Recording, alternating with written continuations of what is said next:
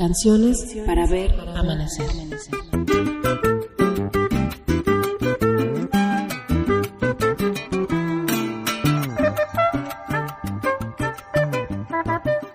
Canciones para ver amanecer.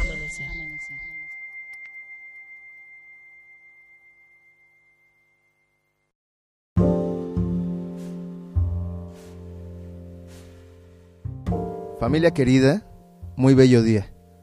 Yo soy Daniel Cruz Gracia y les doy la bienvenida a un nuevo capítulo de su podcast Canciones para ver amanecer. Recuerden que nuestro invitado y yo mantendremos nuestra cámara apagada durante la llamada para con un poco de imaginación sentirnos en la oscuridad de la noche, sentados en una fogata, alumbrados por velas, oliendo copal y ocote, buscando reconocernos el uno en el otro hasta que llegue el bello momento de ver aparecer nuestros nuevos rostros, de ver amanecer. En esta madrugada tan especial, nos visita en la fogata el causante de que yo me dedique a la música. Quizás él no lo sepa o no lo recuerde, pero dos veces cambió mi manera de entender y de hacer la música. Y a pesar de lo mal estudiante que yo he sido siempre, él ha insistido en ser mi maestro. Compañero de viaje, hermano por elección, estudioso de la vida, doctor en psicología y una de las mentes más brillantes que yo conozco. Mi amigo Jesús Manuel Ramírez Escobar. ¿Cómo estás, mi doc? Buenas noches. Hombre, Dani, buena noche. Muchas gracias por esas palabras, caray. Tienes una, una pericia para decir las cosas de una manera tan bonita eh, que de, verdad despierta una sensibilidad inmediata. Así que muchas gracias por las palabras. Hermanito mío yo creo que más que sensibilidad tengo muy buena memoria. Creo que tengo, de verdad, tengo muy presente cada momento en donde mis amigos, incluyéndote, eh, me han ayudado, me han levantado, me han tenido paciencia, me han escuchado y ahorita es la oportunidad, o ahora es la oportunidad de regresar un poco ese amor, ¿no? Entonces, creo que por eso le pongo tanto empeño a estas palabras, porque yo sé perfectamente que ya nos ponen en un ambiente donde se puede se puede platicar profundamente y también se pueden platicar cosas sobre el trabajo y demás. Pero mi doc, eh, entremos directo a materia. ¿Cómo estás para empezar? ¿Cómo está? ¿Cómo va tu vida esta noche? Uy, pues mira, yo diría que bastante movida. Una cuestión afectiva importante, muy a flor de piel. Eh, cosas que hemos comentado recientemente. Eh, en una situación en la que pues hay, hay unos reacomodos de vida importantes, ¿no? yo diría bastante sustanciales, y pues es, es, prácticamente a ejercitar la labor creativa, pero pues en una vida misma. Entonces, pues ahí, van, ahí van las cosas, ¿no? En el momento como podrían decir, no sé si te acuerdas las páginas de internet que anteriormente decían en construcción. claro que sí. Sí, así más o menos, así más o menos va la cosa. Oh, perfecto. Pues entonces será una bella plática porque justo a eso vamos, como a entender en qué parte de la construcción se va. ¿Te late si empezamos? Claro que sí. Mi, mi primer pregunta es, ¿qué tanto disfrutaste tu infancia?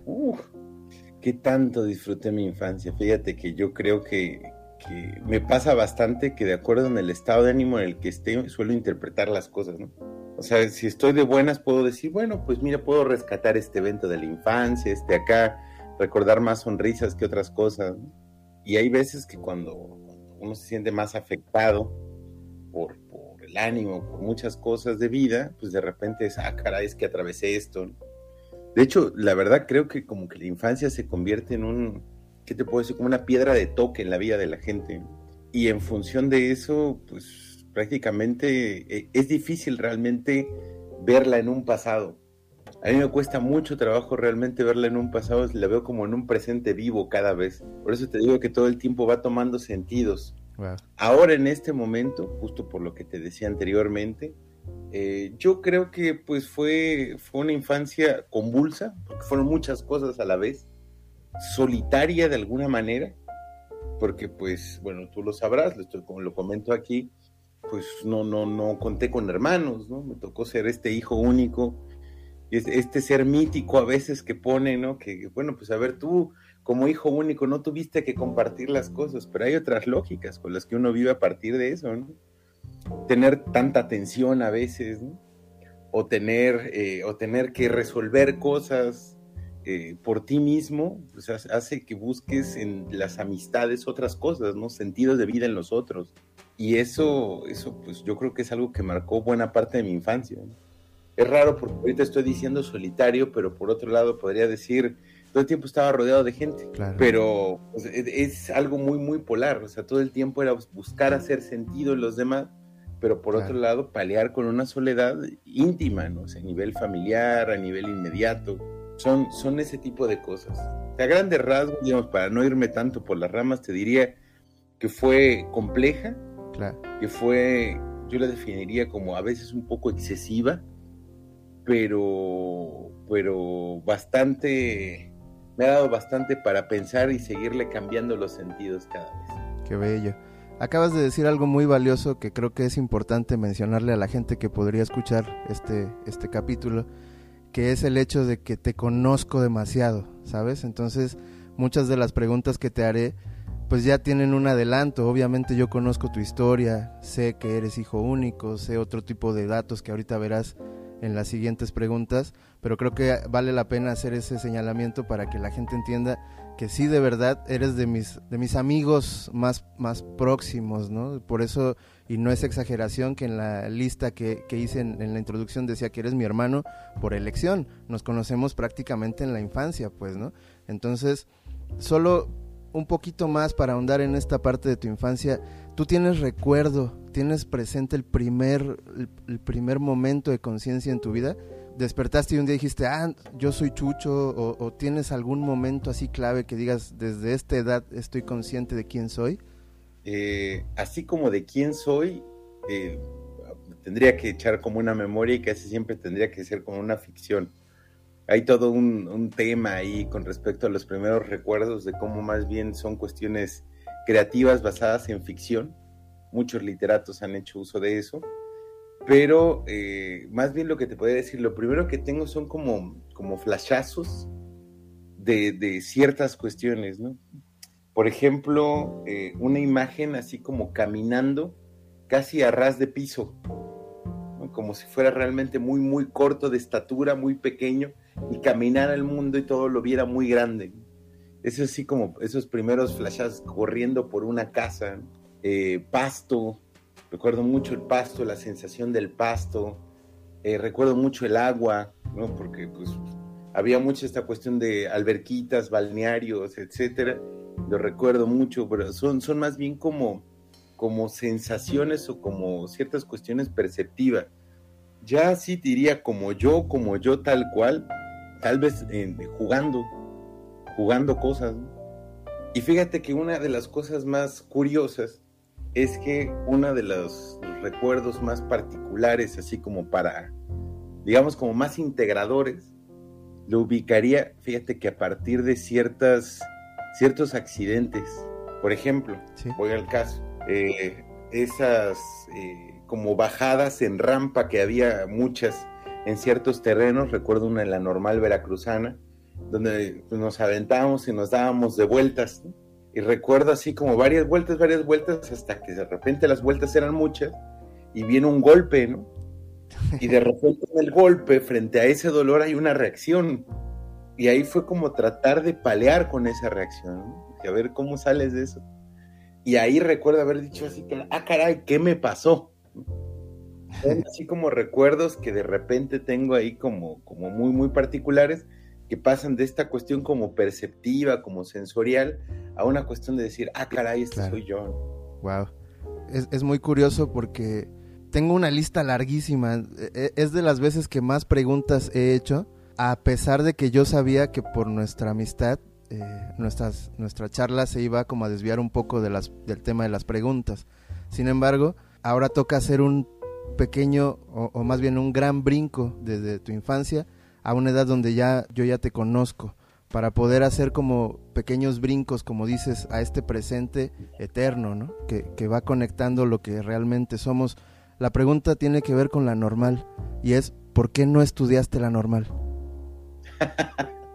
ah, eso es muy buena. Este, digo, para poner en contexto, vengo de una familia de, de profesores por todos lados, ¿no? sea, hay dos cosas que han acompañado mucho a, mi historia familiar. Por un lado, las enfermedades crónicas. Sí.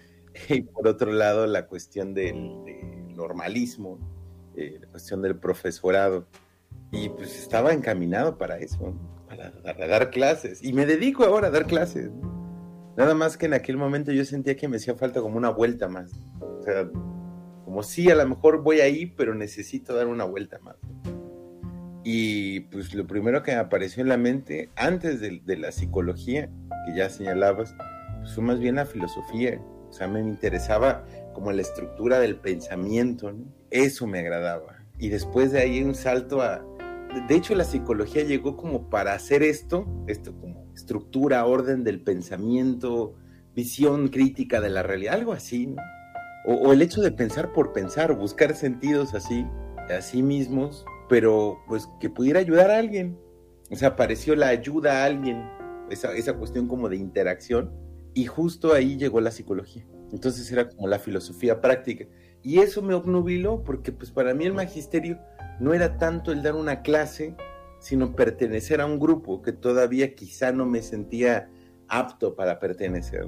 Tarde que temprano, por las realidades, historias, configuraciones de vida, uno termina en, otro sitio de donde esperaba al inicio, que eso es lo bonito del trayecto, pero de entrada era, era otra cosa, ¿no? O sea, era, pues no, no sé si quiero formar parte del magisterio, porque me tocó escuchar cosas muy duras, o sea, esta cuestión de, la dificultad del magisterio, o sea, trabajar tanto, las enfermedades de la garganta muy, muy cercanas, este, ¿qué otra cosa estaba por ahí?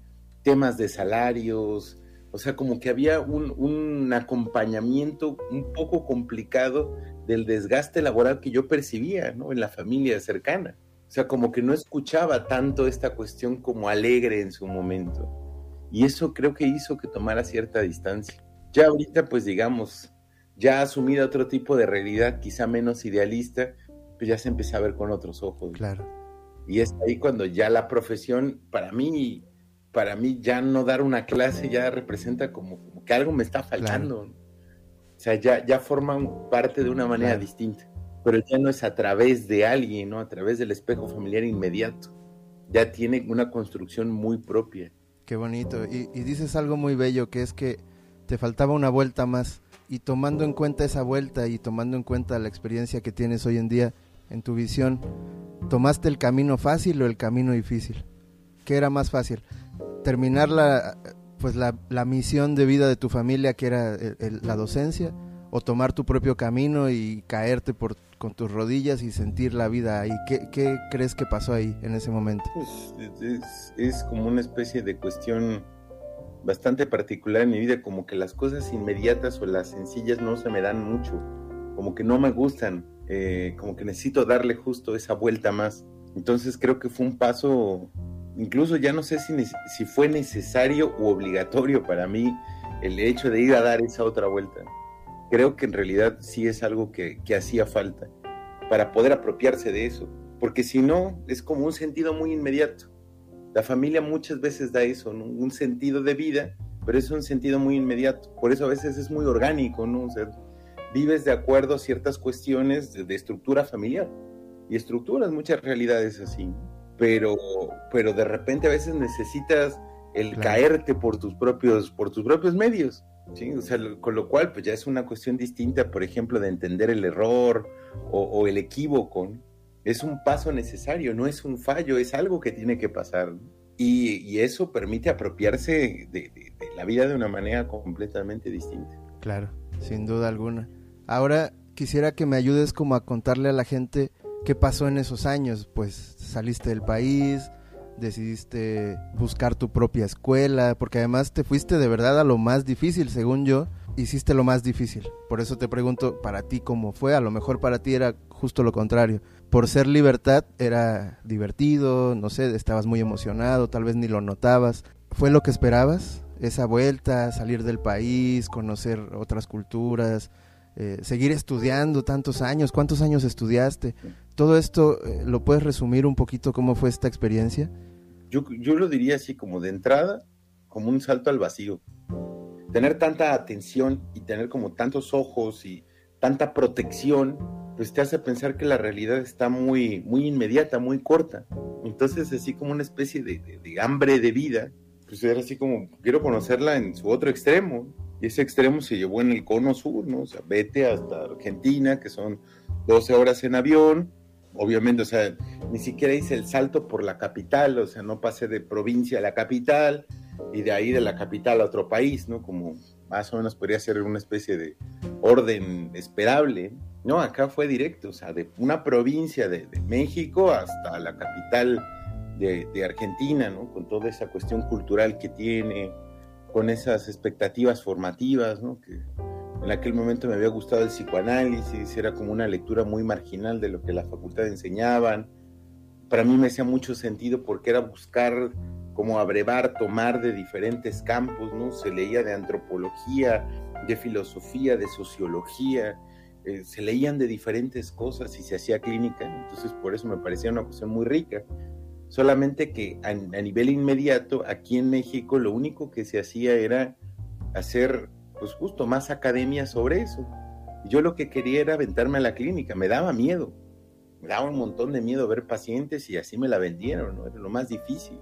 Y de repente pues fue, yo quiero buscar eso, pero en otro lado. Digamos, eso es como la parte temático-académica, pero a nivel de vida fue ir realmente no conocía a nadie en un país donde no conocía a nadie, donde pues no hay una asimilación muy pronta del extranjero. O sea, como que te hacen sentir siempre como parte por fuera, ¿no? O sea, te integran, pero, pero vienes de fuera.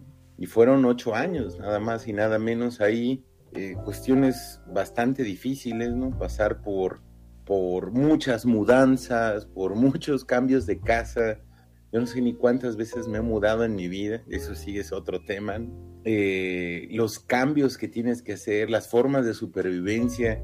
Yo recuerdo que no podía ni, ni, o sea, yo no sabía cómo preparar una comida. Entonces te imaginarás que de repente, pues, ¿cómo preparo una, una sopa de bolsa? Que era lo más inmediato. No sabía ni hacer eso. Y aprende a hacerlo, y aprende a mal comerlo, y aprende a, a, contar con, con, esa soledad. Y yo creo que la intención era esa, ir a construir algo, algo de la soledad. Lo hablaba, lo hablaba con, con mi pareja en estos días. Para mí prácticamente una cuestión de vida fue pasar de ser algo como el único, el que estaba ahí, ¿no? Como lo ya determinado, a construirse una soledad. O sea, ¿qué es esa soledad para mí? ¿Qué es ese sin recursos y tener que construirse? No porque alguien más te construya, sino tener que construirte desde ahí. Y ahí puedo encontrar como ese, ese reinicio de vida eh, con todos sus asegúnes. Ahorita lo puedo comentar de una manera distinta, ¿no? Pero en su momento me dolió, bajé de peso, luego subí mucho de peso, eh, no sé, un montón de cosas que, que, pasaron durante ese tiempo y que creo que, que, fueron muy tensas, pero también de mucho aprendizaje. De hecho, es prácticamente lo, único que me llevé de ahí. Claro, lo aprendido. Qué bello, hermano.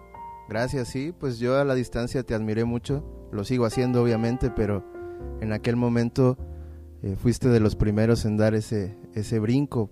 Digo que al final es inevitable y que sea cual sea la historia que, que construiste en la infancia, pues llega un momento en que debes buscar esa, esa soledad de la que hablas, que al final también tiene su magia y, termina siendo una especie de templo. Yo soy de la idea que quien construye bien ese templo y sabe vivir en soledad se acomoda mejor en ciertos roles de la vida.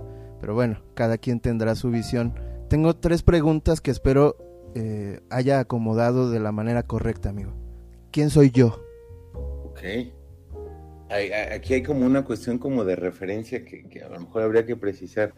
Yo, yo o tú para mí? Es que por eso son esas tres preguntas que te digo que espero haber acomodado bien. Si quieres te digo las tres al mismo tiempo.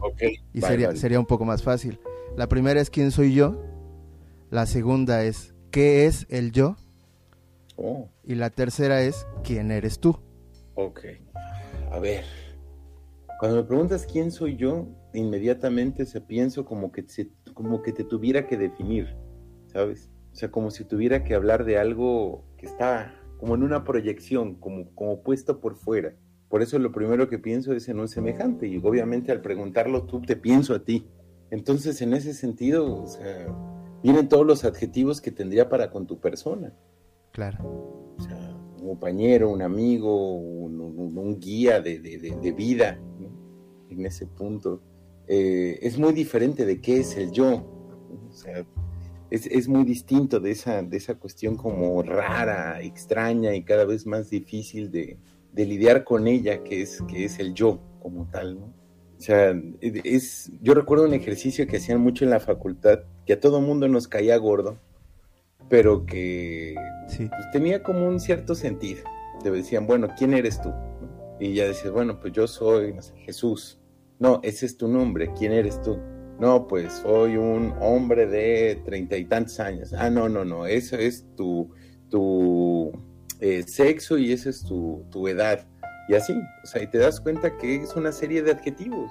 Prácticamente todo lo que tiene que ver asumido como al yo, como al ego, es una serie de adjetivos. O sea, es, como una necesidad de palabra, como algo que tiene que nombrarse, ponerse ahí, tener que definirse.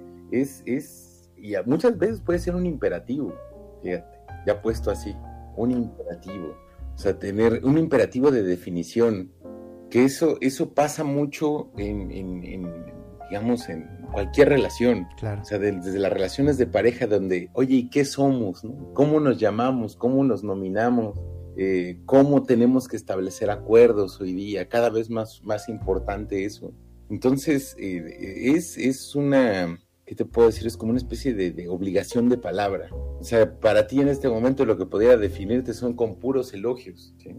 ¿Por qué? Pues porque mi afecto hacia ti es ese. Y si a lo mejor tuviéramos algún, una segunda, alguna cuestión como parte de, de nuestra historia atravesada, pues a lo mejor pudiera decirlo, pero por el cariño tendría que ser de una manera amable. Si estuviera enojado, podría referenciarlo de una manera distinta. No sé, pasa obviamente por una situación de, afectos, pero, pero en ese punto, fíjate cómo, cómo todo el tiempo, todo el tiempo lo que se, promueve es, eh, es este tema de, la definición. De hecho, yo recuerdo una experiencia que alguna vez compartimos y que eh, me acuerdo que me dijeron que en ese paso pues era como un morirse. No sé si tú te acuerdas. Sí, claro, sin duda. Entonces, recuerdo que yo estaba así hasta atrás de ansiedad, yo no podía más con eso y era así como de cómo que me voy a morir si es lo que me da miedo, ¿no? O sea, y, y la sensación fue así como realmente deshacerse de eso, deshacerse de esa necesidad de qué me está pasando, tengo que ponerle palabras, tengo que ponerle sentido. Todo el tiempo era eso. Y me acuerdo que cuando por fin lo abandoné, era una paz, de una paz y de una tranquilidad tan, tan lindas que de verdad eh, es, es darle un, un lugar a la ausencia de palabra. No, no, no sé si necesariamente eso sea silencio, pues, ¿no? pero, pero eso, es, eso es otra cosa. eso es por ahí, no sé, por lo que hablan del deshacimiento del yo, etcétera, pero sí me refiere bastante a eso. Entonces, para definirte a ti, para definirme a mí también, todo importa de cómo me sienta, ¿no? Si en este momento me siento muy complicado en la vida, nuevamente podrán cambiar las palabras. Qué belleza. Entonces, ¿realmente importa tanto definirlas? Ese sería como un tema, ¿no? sé qué bello. Es, qué bello. que van a cambiar. O sea, e, es, así, o sea, cuando lo quieras volver a agarrar va a ser como, como arena en las manos. se va a ir y se va a ir y se va a ir. Así es. Es, un tema. Así es, justo. Y, y, fíjate, te hago esta pregunta con, con el permiso de nuestra amistad. ¿Cómo te diré? Eh, eh, la persona de a pie, o sea, una persona como yo que si habré leído 10 páginas sobre psicología son muchas en mi vida, te pregunto, quién eres tú, porque en mi percepción, para la gente que se dedica a estudiar al ser humano, le es mucho más fácil definirme a mí, que es al que estás viendo, que definirse a sí mismo. Y ese pequeño paso de no saberte definir a ti mismo es el brinco que hemos estado platicando en estos últimos días entre lo que es espiritual y lo que es intelectual. Entonces, mi siguiente pregunta tiene que ver con el líder, con el profeta. ¿Me puedes decir quién es Sigmund Freud? Uf, mira, eh, ese, es otro tema también, no sé, para, para este momento particular. Ahora que lo dices, y, para, para, voltearte un poquito la jugada, te diría, tú hablabas de maestros y te digo, últimamente andas más en ese lugar. O sea, porque fíjate nada más cómo le dices así de repente, es, eh, para mí el, lo espiritual es lo que te permite voltear para acá, lo intelectual para allá. Y sí es un hecho, o sea, pasa mucho en ejercicios clínicos, en, la convivencia cotidiana, es más sencillo hablar para afuera, completamente, incluso el hablar se le toma más como esa cuestión de, de, invocación, ¿no? Invocar, invocar, al otro para que aparezca ahí. Y, la espiritualidad es otro tipo de comunicación, otro tipo de contacto. Y eso pues, lo acabas de mencionar de una manera en que ya, ya hubiera querido leer eso en alguno de los renglones de, de las 10 páginas que dijiste que leíste. Veas, entonces, o sea, ese tipo de, de, aprendizajes y de formas de transmitir son, son contundentes. Ahora, regresando a la cuestión esta, Freud, Freud, mire, Freud para mí era un, era un hombre con una voluntad de transmisión bien importante. O sea, es una persona que quería decir cosas que a la son de la época era muy difícil, o sea, cómo pensaba la gente la neurología del siglo XIX, cómo pensaban el cerebro si los estudios de imagen, no existía la noción de neurona, o sea, había un montón de cosas que la gente no podía pensar juntas. Y este hombre lo juntó con filosofía, lo juntó con sociología, hasta con una parte de política, con un montón de referencias de la época es más bien un síntoma de la época. Y lo dice en un momento muy particular, finales del siglo XIX, principios del siglo XX. Tiene un montón de detalles ahí que termina diciendo una manera de hacer clínica. Y una cosa que se olvida mucho es que, y justo por eso quería hacer un énfasis en el hacer la clínica, porque tiene que ver con un cuidado hacia los demás, hacia una especie de, de, idea de un acompañar, hacer sentir mejor a alguien, porque muchas veces se ve solo como un ejercicio intelectual, no como un ejercicio de acompañamiento, no como una cuestión de sanación en todo caso. La gente hoy día toma la palabra sanar o curar con, hasta con un dejo despectivo, bastante llamativo, por cierto. Pero, pero me parece que había una intención de ese tipo. Obviamente, como todo ser humano, a veces estaba embebido en, querer trascender, ¿no? Intelectualmente, que fuera una figura importante, cosas de ese tipo. Pero para mí es un autor hecho y derecho que hace unas obras ya están estandarizadas en varios idiomas, es el referente, incluso es como el imaginario, la gente piensa Freud, piensa en psicología, a pesar de que no fue ni psicólogo, es, es, es un referente para pensar muchas cosas, pero sobre todo yo diría esa clínica que te lleva a investigar hasta los últimos recovecos de la mente, incluso, puedo decir así, porque del espíritu quizá nos quedó a deber, ya hablando en ese sentido. Y, bueno, pues funciona como una guía para ser leído. Y aparte escribía bastante amable, eso hay que decir. Claro. Creo que este capítulo y en particular contigo, de repente hice ahí un capítulo con Quique Guevara, con Fay. Nuestras pláticas normalmente son polémicas, vaya, ¿no? Siempre tenemos eh, la tendencia al debate y eso es maravilloso entonces aquí lo que la gente va a poder escuchar es justo esta amistad que, se ha construido a partir de, no siempre de llevarnos la corriente o darnos la razón, al contrario, creo que entre nosotros hemos sido demasiado firmes, pero eso también mantiene muy viva nuestra amistad. No sé a ti qué te parezca, pero si te pregunto de Freud, si te pregunto del yo, si te digo, si, si hablamos a profundidad de tu profesión, tiene también mucho que ver con lo que, lo que viene. Solo para terminar este tema, acabas de decir una cosa muy importante, que es lo, lo, sobrevalorada o lo infravalorada que está la sanación. Porque de repente descubro que incluso el autocorrector no la acepta, no, no puedes poner sanación, no, no existe, pues, ¿no? Es, es curación, además me parece que sanar lo han llevado a un término como, como de New Age, como de una cuestión ahí un poco extraña pero justo la, carrera que tú elegiste no tiene que ver con cosas que se puedan observar, como es lo, normal en la ciencia. Aquí hay que suponer, hay que imaginar, hay que fantasear. Incluso eh, Freud hablaba de sueños, hablaba de cosas que no son tangibles. Entonces, ¿cómo, un científico de tu talla lo acomoda? ¿Cómo, lo, lo acomodas a tu realidad, amigo. Fíjate que una de las cosas que yo podría ubicar inmediatamente, así, así como lo señalabas, tiene mucho que ver con, con, el hablar, con un ejercicio de palabra. O sea, ¿por qué lo digo? Porque si tú tomas la idea inmediata de que las palabras son las cosas que estás nombrando tal cual, pues entonces la referencia es inmediata, o sea, en la medida en que vas hablando vas desarrollando una realidad objetiva, porque tú nada más la nombras. Las cosas son como, como las dices, punto. Pero por otro lado, cuando le das un poder creativo a la palabra, te das cuenta que entonces vale la pena hablar, porque entonces cada vez que hablas estás construyendo una realidad. Por ejemplo, un sueño un sueño tú lo puedes relatar ahorita. Estamos hablando de un sueño, lo puedes relatar en dos semanas y va a ser una creación completamente distinta, sería un texto completamente distinto. Entonces ahí no es importante si se apega o no a la objetividad de un sueño, más bien es a la composición por la cual tú tuviste que nombrar lo que estabas soñando. Y así con las versiones de vida, así con los sufrimientos de cada quien. O sea, Freud por ser un hijo de su época, por eso lo puede poner como el nombre de neurosis, pero en realidad lo que está mostrando es que las palabras modelan realidades, construyen realidades. Hay un ejercicio plástico en la manera de hablar y por un lado se puede utilizar para crear padecimientos, por extraño que parezca, por ejemplo, estos pensamientos tortuosos de que, ¿y si hago esto? ¿Y si hubiera hecho esto? O sea, sufrimos por eso. La gente sufre por ideas, porque si se cumplen, si no se cumplen, si deberían de cumplirse, si tiene que adaptarse a tal modelo, es una cuestión complicada. Pero a partir de eso, o sea, en ese carácter plástico de labrar, por eso uno le puede cambiar completamente sentido, simplemente mencionarlo frente a alguien más.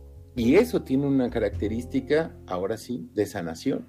Es una cura por la palabra. O sea, incluso eso no lo dice directamente Freud, se lo dice una paciente al inicio de, los primeros casos que Freud documenta, ¿no? Esta es una cura por la palabra. Pero ¿qué quiere decir una cura por la palabra? No decir, ah, mira, ya lo puedo decir bonito. No, es que te das cuenta que el momento en el que tú le estás hablando, estás configurando, estás creando realidades posibles.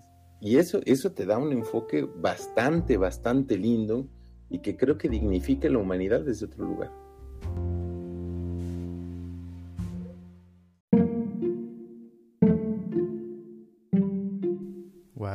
bonito.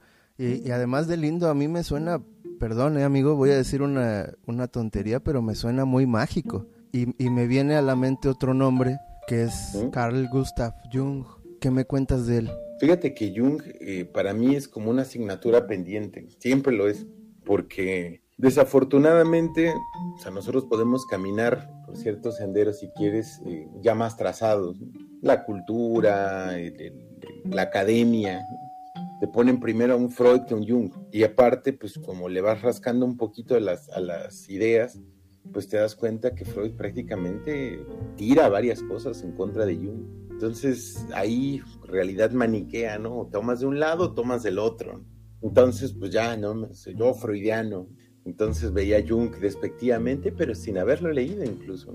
Y poco a poco, con el paso del tiempo, pues sí me topo con, con una construcción en varios tiempos. O sea, desde un psiquiatra que siempre le interesó lo místico, así le llamaba, hasta un, maestro de la espiritualidad, casi, ¿no? O sea, en su sentido más curativo posible, dándole un lugar a, algo que incluso el mismo Freud fue de inicio.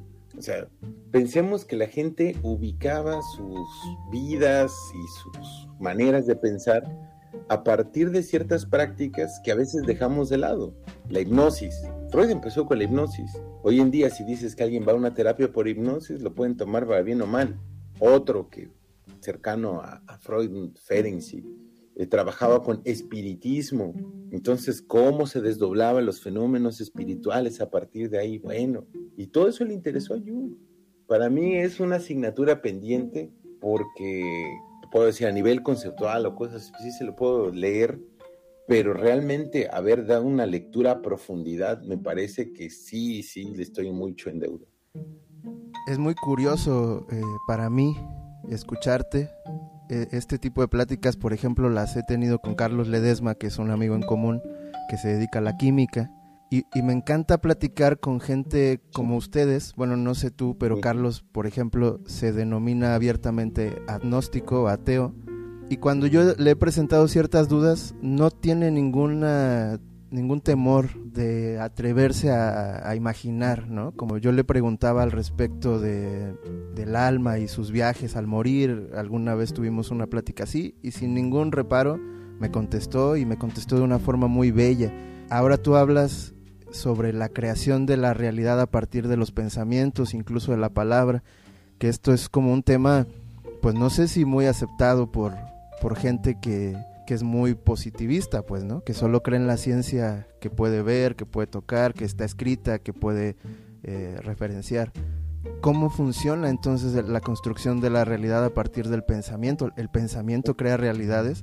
¿Es posible entonces cambiar la realidad simplemente cambiando una forma de pensar, una forma de hablar, una, una forma de estudiar? ¿Se puede cambiar así la realidad?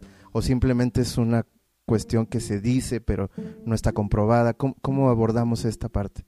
El, asunto aquí es, es, como los diferentes campos, si lo quieres pensar como conocimiento, desde dónde lo vas a enfocar. O sea, me parece que si tu, enfoque es más apegado al discurso científico inmediato, objetivo, etcétera, pues sí, evidentemente tu, tu, razonamiento, tus construcciones de verdad tienen que ser muy claras. Entonces, parece que, no se permite una dispersión. Para estos ámbitos, pues tendremos que pensar cosas tan sencillas. ¿Qué es la tristeza? ¿Qué es el amor? ¿Qué es eh, la alegría?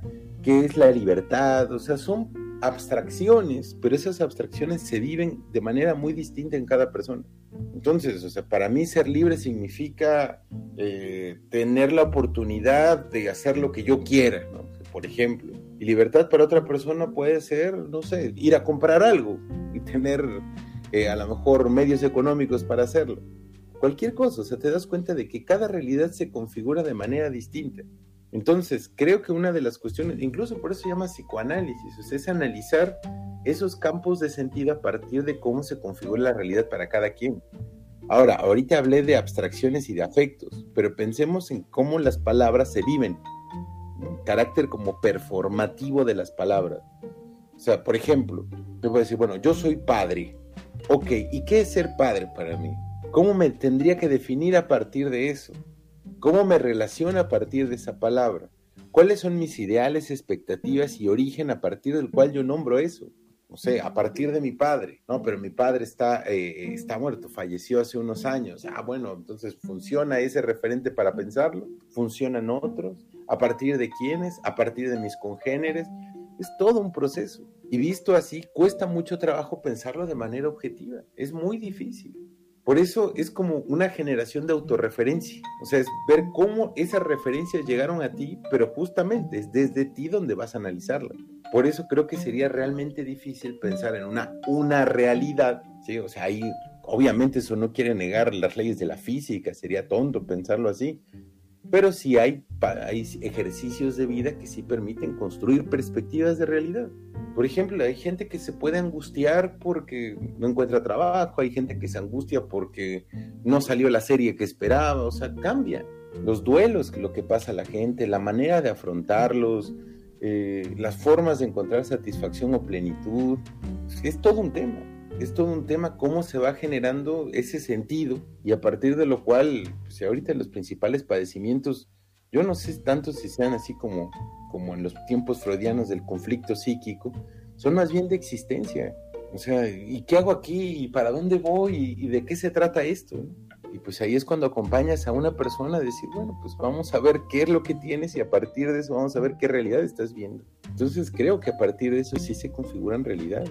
Claro que sí. Perspectivas, si quieres. Claro. Wow. Eh, híjole, amigo, llevamos 45 minutos. La verdad es que parecen 5. Esta plática me encanta y siempre tu presencia, tu amistad es maravillosa justo por esto, porque se detiene el tiempo, es un, bucle ahí de, sensaciones, además de mucho afecto, muchas cosas, pero tengo todavía varias preguntas y, me salió aquí una, un comentario nada más, a lo mejor no, no, no valdría ni siquiera el esfuerzo de, acercarnos, pero dijiste, no se puede cambiar eh, las leyes de la física pero nada más como comentario. ¿Y la física cuántica? Uh, bueno. Mira, eh, en ese sentido, ahí lo podría decir como hay campos de sentido. O sea, frente a los campos de sentido yo me refiero a las perspectivas de vida de alguien. En el otro sentido, en de la física cuántica, pensada desde la física, entonces ahí sí vería otras maneras. Evidentemente no hay, ya si quieres, la objetividad pura y dura de antes. O sea, ya se tiende hacia un relativismo importante, no un relativismo tan extremo, pero creo que sí hay una tendencia a relativizar las cosas, de Einstein para acá. Claro. Entonces, en ese sentido, pues sí creo que hay cosas que se pueden configurar de una manera más abierta y hay otras cosas que se tienen que leer completamente dispersas. Entonces, sí entiendo, una cosa puede ser una teoría, no sé, la teoría de cuerdas. Está bien, pero hay que poder formularla. Y la manera en cómo ha sido planteado por físicos teóricos y demás, es todo un camino de pensamiento que es muy distinta a la hora de afrontar que una persona tenga que pasar por un duelo que viene a través de la pérdida de un hijo. O sea, son, insisto, campos de sentido diversos. Sí, es que sería un programa aparte, sin duda, meternos a esos temas, pero pues ahí queda la anotación. Probablemente más adelante pudiéramos hacer otra plática y a lo mejor centrarnos en eso y, y despejar ciertas dudas, porque además para, para contexto de nuestros amigos que nos escuchan, a ti y a mí la física cuántica nos, nos unen de una manera anecdótica muy hermosa. Y, y, yo siempre lo tengo presente y te lo he dicho un par de veces, te lo vuelvo a decir, aquella vez que nos encontramos en una sala de cine con tu padre y estábamos viendo, y tú que sabes que es una película que pues para al menos a mí fue la primera vez que me abrió ese, esa palabra, pues, ¿no? E, ese concepto. Obviamente no entendí absolutamente nada, pero, pero empecé a, como, como bien dices, a nombrar de otra forma lo que pasaba en mi entorno y a lo mejor a imaginarlo de otra manera, probablemente ahí empieza eh, una nueva era para mí. El, hecho de, de, que ciertas dudas que, que mi ser eh, albergaba, eh, se iban resolviendo y ya con un pequeño eh, asomo hacia la ciencia y eso me resolvió en muchos sentidos. Pero te tengo unas dos o tres preguntas más. Una es con trampa y un poco de, de broma, pero nos lleva a otro tema. Amigo, ¿los pobres sienten la crisis? Yo recuerdo al amigo que me dijo que no, pero es otra cosa. Cuando éramos jóvenes imberbes me decía que esos no. Pero bueno, ¿qué te digo? Bueno, ahora te va porque lo digo. ¿Tú consideras que ir al psicólogo es un lujo? Pues mira, e, ese, ese es la gran asignatura pendiente que a nivel de, de, este ejercicio clínico que era la psicología, o al menos como creo que, su intención primaria era esa, era tratar de atender eh, las condiciones complicadas de vida de la gente. El asunto es que muchas veces lo que tratamos es de hacer vivir la teoría sobre la gente. Y eso es un tema que la academia muchas veces no favorece. O sea, es así como de, bueno, a ver, por ejemplo, Freud tiene un texto ahí que habla, ya cumplió 100 años el texto, donde habla de eh, hacer unas clínicas gratuitas para, para que la gente se atienda, porque él creía que el psicoanálisis era como, como, era un método de intervención similar a la cirugía. O sea, a ese nivel de universalidad pensaba las cosas. Y él pensaba que había que ser gratuitas, la función de los pagos y todo eso era distinta y que había que utilizar otros métodos. Entonces, bueno, no dice cuáles, pero cree que hay otros métodos. Entonces, eh, si lo piensas en América Latina, pues aquí tuvimos que adaptarlo como se pudo. Hay gente, yo recuerdo ahí en Argentina, justo en el hospital Evita, está en Lanús, en la zona sur de la capital, eh, pues ahí inventaron, no sé, la terapia de grupo porque había mucha gente que se iba a atender en, en la sala de espera y así como si fuera el Seguro Social o el ISTE. Entonces, para que no estuvieran esperando la cita con el psicólogo, empezaron a hacer terapia de grupo, lo que podían pasar. O la gente que supuestamente quería atender en consultorios, no había consultorios y se iban a atender al coche, o se iban platicando en el patio de los hospitales. Entonces, son esos contextos emergentes que, que, que pues, digamos, la clínica se tiene que ejercer. desafortunadamente uno lee los libros y los libros son muy cuadrados.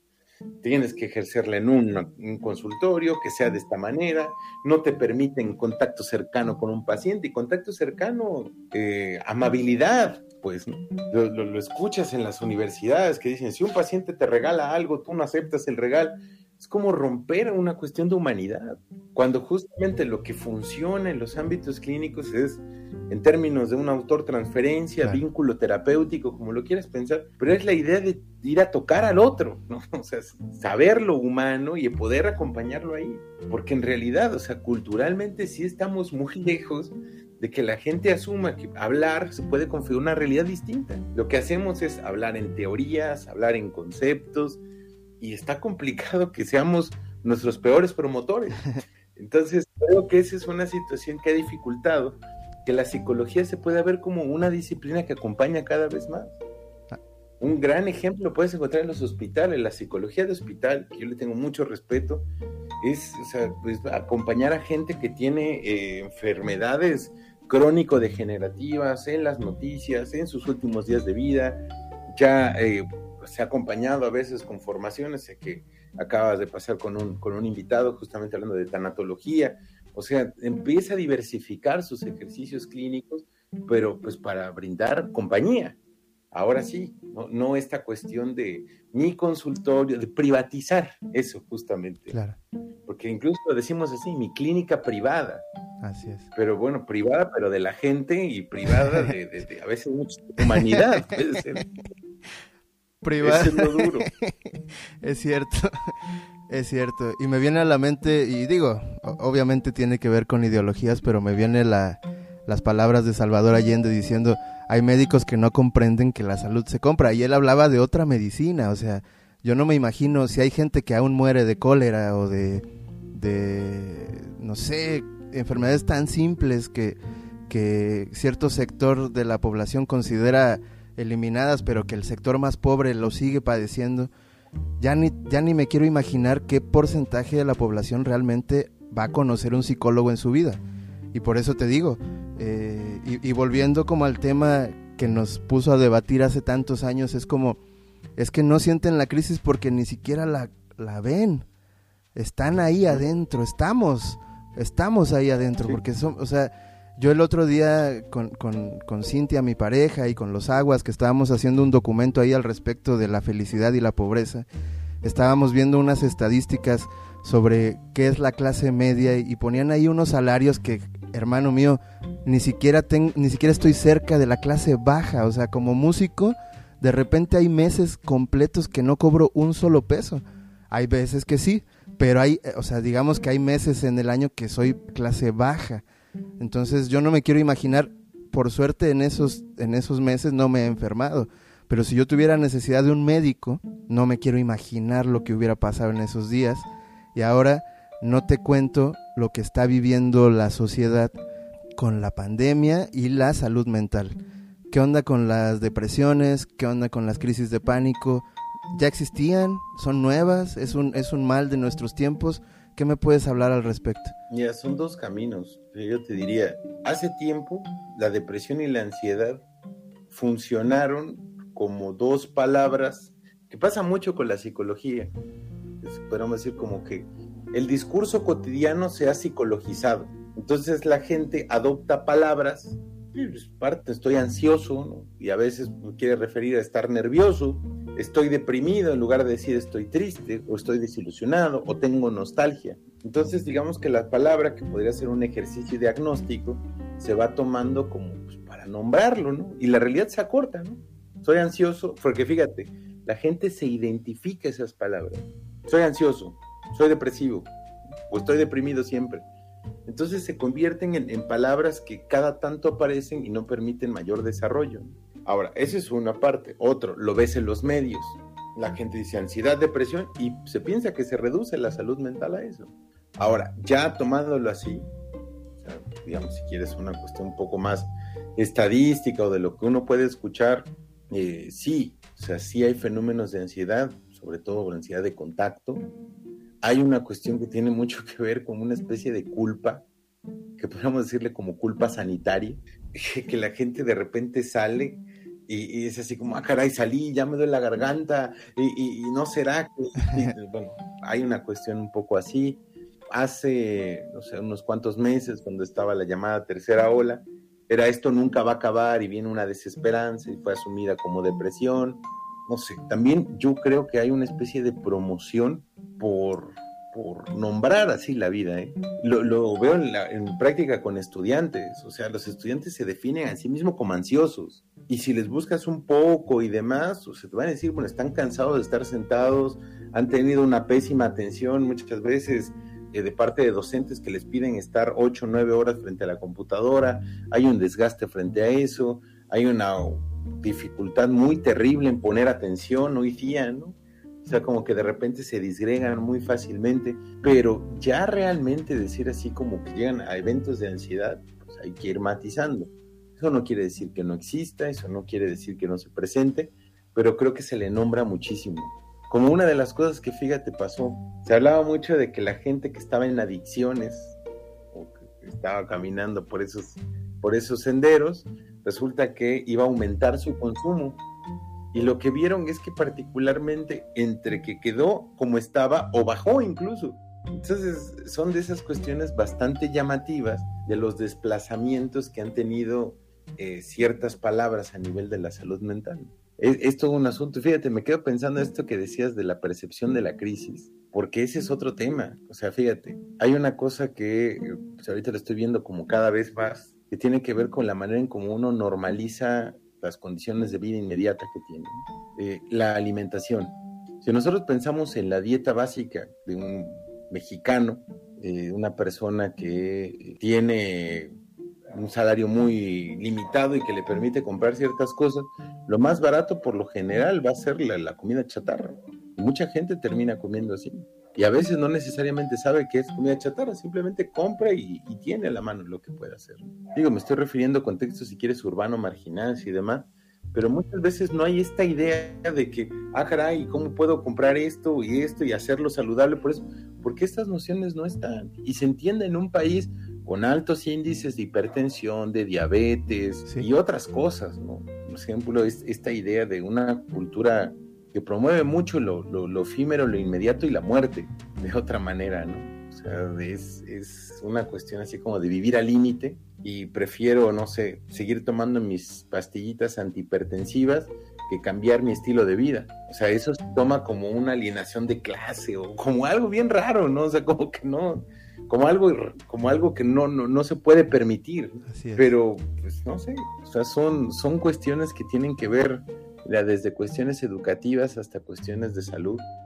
Y sí, tenemos una carencia brutal a nivel de salud. Sí, sin duda, porque además es una falacia. Porque con lo que te compras una Coca-Cola, unos chetos y un gansito, con esa misma cantidad de dinero podrías ir a un mercado y comprar uvas, una pera y una manzana y, comer bien.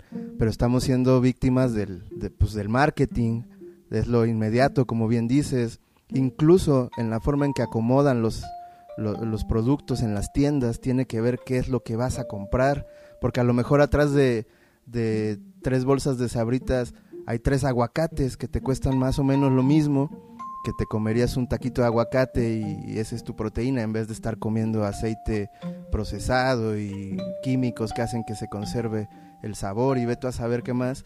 Eh, pero no hay, no hay una intención siquiera de mejorar la salud. Y esta es como la última pregunta que te hago, amigo. Eh, para mí, y justo hablando del tema, es evidente una medicina preventiva para el cuerpo, ¿no? Que es dormir bien, comer bien, tomar agua, hacer un poco de ejercicio. Y eso más o menos te garantiza que enfermes menos, me parece. ¿Hay alguna medicina preventiva o hay una forma de prevenir problemas mentales, hay formas de cuidar el cerebro, que obviamente me imagino también tienen que ver con la dieta, tienen que ver con, el consumo de agua, con el, buen dormir, pero hay otras formas que sean más como ejercicio, hay algo ahí que podamos hacer, gente que a lo mejor, como decíamos, no tenemos tanta posibilidad de llegar a ver a un psicólogo. Fíjate, es bien curioso porque yo creo que esa es la, como la pregunta más recurrente que hoy en día por todos los esquemas preventivos, porque hoy en día sale más barato prevenir que, tener que, trabajar ya desde una enfermedad o desde un padecimiento. Por eso todas las campañas de prevención de salud, de violencia, de delitos, etcétera. Pero uno de los temas es que se pide mucho un ejercicio profiláctico de la salud mental, o sea, cómo te puedes cuidar para no padecer.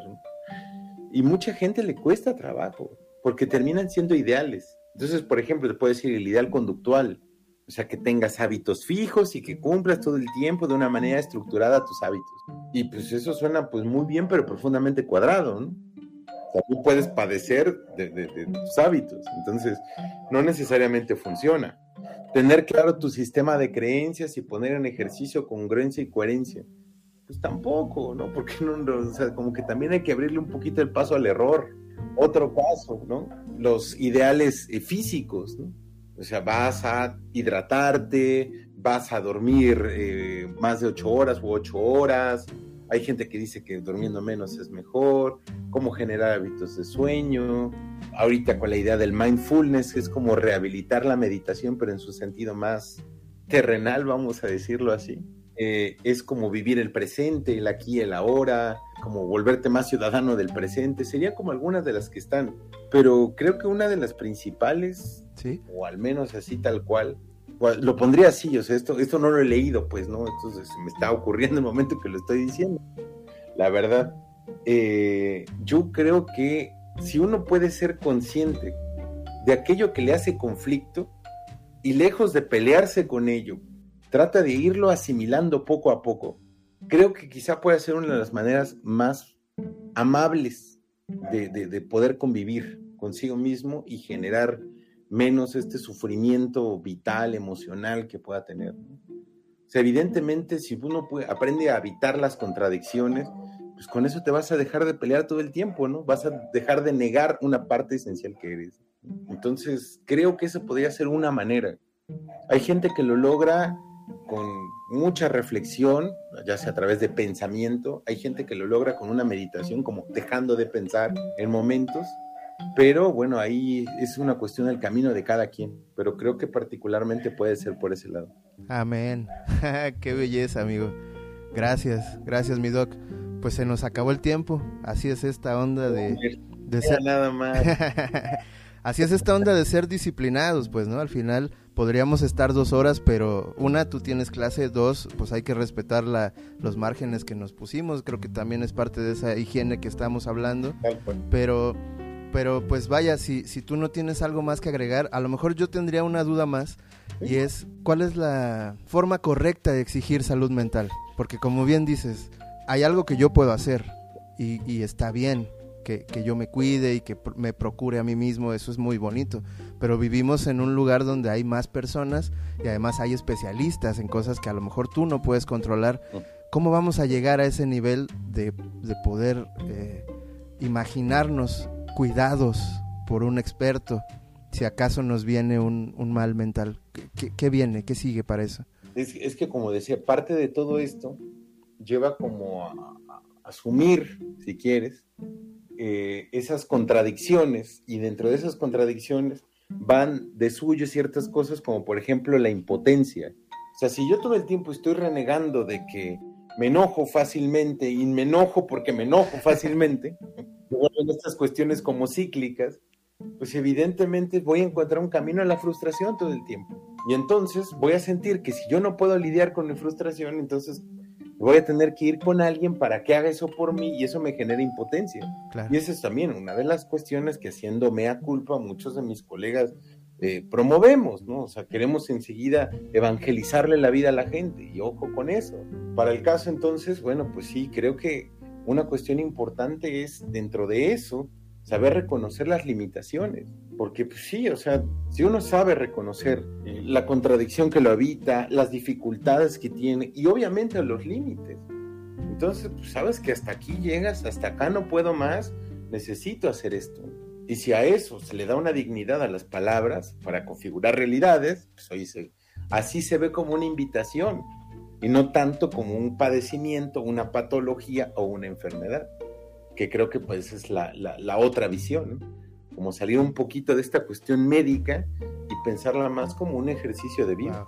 Qué hermoso, amigo. Muchísimas gracias, doctor. Déjanos tus datos, déjanos eh, un lugar donde contactarte Y bueno, tal vez por ahí alguien esté interesado en, escucharte, en, ahondar en, ciertos temas y demás. Entonces, amigo, pues así me despido. Muchísimas gracias a toda la gente que cada martes o por la noche, miércoles en la madrugada nos escucha. Sean todos bienvenidos cada vez que quieran, que puedan. Y bueno, aquí está otro amigo más que, que viene a, sostenernos, que viene a escucharnos. Me da muchísimo orgullo tener este tipo de amigos. Y bueno, nos vemos el próximo miércoles y los dejo con los datos de Jesús Ramírez. Amigo mío, te amo, carnal. Cuídate mucho, por favor. Muchas gracias, mi Dani. De verdad es un placer dialogar contigo cada vez. Y bueno, pues se siente la humanidad incluso desde la virtualidad y eso pues nos demuestra que sí se puede eh, humanizar estas prácticas. Muchas gracias por este espacio, muchas gracias por tu cariño y también por dejarme ser tu amigo durante tanto tiempo. Eh, bueno, eh, mi nombre es Jesús Ramírez Escobar, por ahora decidí no estar en redes, entonces si alguien gusta contactar para charlar, para acompañarle en algo, el número de teléfono es 442 609 2638 repito, 442-609-2638. Muchas gracias y muy bonita noche.